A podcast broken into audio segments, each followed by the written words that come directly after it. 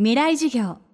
この番組はオーケストレーティング・ア・ブライター・ワールド NEC がお送りします。未来授業火曜日。チャプター未来授業。今週は森林ジャーナリスト田中さんに日本の林業の現状課題この先について伺っています。日本は今戦後で最も森が拡大国産材を使おうという動きが広がっていますが木材価格の低迷で林業自体は衰退を続けていると田中さん。一方取材をする中で希望を感じる事例も数多くあるといいます。未来事業2時間目。テーマは新しいタイプの林業。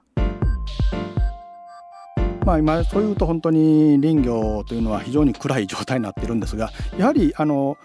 頑張ってるところもありましてあのいくつか事例として挙げますと例えばですねちょっとこれもマスコミでも有名になりましたけど岡山県の西粟倉村っていう村があります。もう人口が千数百人しかいないような村なんですがそこは100年の森構想というのを建てたんですけどもちょうどその民間の人たちと結びついて株式会社西粟倉村森の学校というのを立ち上げてます。これはもう一種の商社だという名乗っているんですけども学校という名の付いた株式会社でですねいかに木を売っていくかということを頑張ってまさに営業マンとしてやってるんですね。で実際そその声にかかってあのその村には若者がどんどん移住してきてまして確か私の聞いた時では60人ぐらい来てましたから家族も言うと100人以上ねだから人口千数百人の村で実は1割ぐらいがよそ者となってるわけですけども新しい作品商品作りもやってます。特にヒットしたのはリフォーム材なんですけどもフローリング材ですねあの例えばマンションなどはもう全然木がなんか使ってませんけどもそこにあの木のマットを引くようにしてあるといきなり木のフローリングになるとそういう商品を作って大ヒットしてましてそういうふうにして自分たちで新しい商品作りをして、まあ、売っていくというそういう取り組みして頑張ってるようなそういう自治体もあります。実はそんなにあの有名な林業地でも何でもないです。本当に戦後植林して作ったというような森ばかりではっきり言ってあのこれまで林業したことないようなところなんですね。だけど木は植えた育ってきたそろそろ収穫だけど使い道がわからないというそういう状況だったわけです。でこれまでだったらそういうのはもう単純に木材市場に単に売るだけになったそうすると値段が下がってしまって全然利益が出ないという状態だからそこで何とかしようということでそういう、まあ、会社を立ち上げて新しい売り方を考えていこうという動きになってるわけですね。例えば他にもあの長野県の一番南部にあるネバ村というのがあるんですけども根っこの羽と書くんですがそこはネバーギブアップ宣言というのをしましてそこもまさに林業の村だったんですが何とかしなくちゃいけないという人でいろいろ試行錯誤する中で考えたのが川下の方つまり都会ですよね。そこは源流の村ですから都会の方の建築家と結びついてで建築に、まあ、木造の家を建ててもらう。でその代わりその建築士が求める材を村から出すというそういう仕組みを作り上げて協議会を立ち上げてやってるんですねそうするとこれまで木材市場に出すだけだったらそれを建築家が買ってうん寸法が足りないとかね逆にこれはいらない部分が混ざってるとかいうそういうの中で家建てたら無駄が結構あったのがですね建築家の求める材を出すという形になれば、まあ、高く買ってくれるわけですよね。あそれで、まあ、村の林業を成り立っていくとやっぱり消費者と結びついていくということを頑張ってやってらっしゃるそういう村もあります。一方全然違った動きとしてですねあの北海道中川町というのがあるんですがここはあの天然林からあの紅葉樹材を出そうという動きになっています。つまりあの一般にあの、まあ、林業というと、まあ、本州でしたら、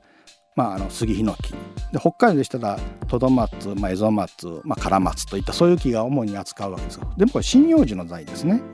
でも、まあ、その材が今値段がどんどん下がっちゃってまあそれこそあの合板用とかそういうのしか使わないんだったら値段は安いままだ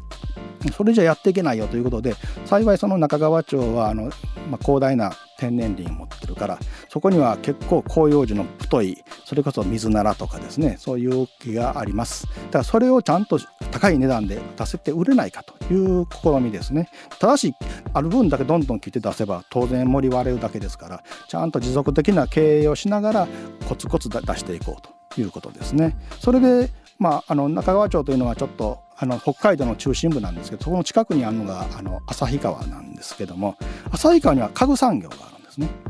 家具産業の家具の会社なりその作家と結びついてあのその家具にする材を出していこうというそういう試みをやってるところもあります。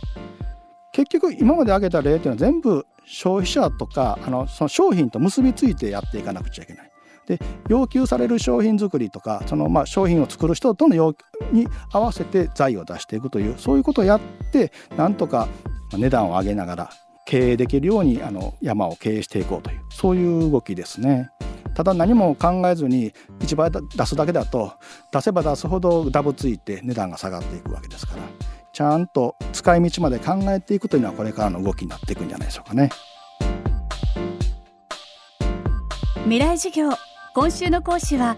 森林ジャーナリスト田中敦夫さん今日のテーマは新しいタイプの林業でしたまた今回のお話は田中さんの著書森と日本人の1500年。平凡写真書でもより詳しく知ることができます。気になる方はぜひお手に取ってみてください。明日も田中さんの講義をお届けします。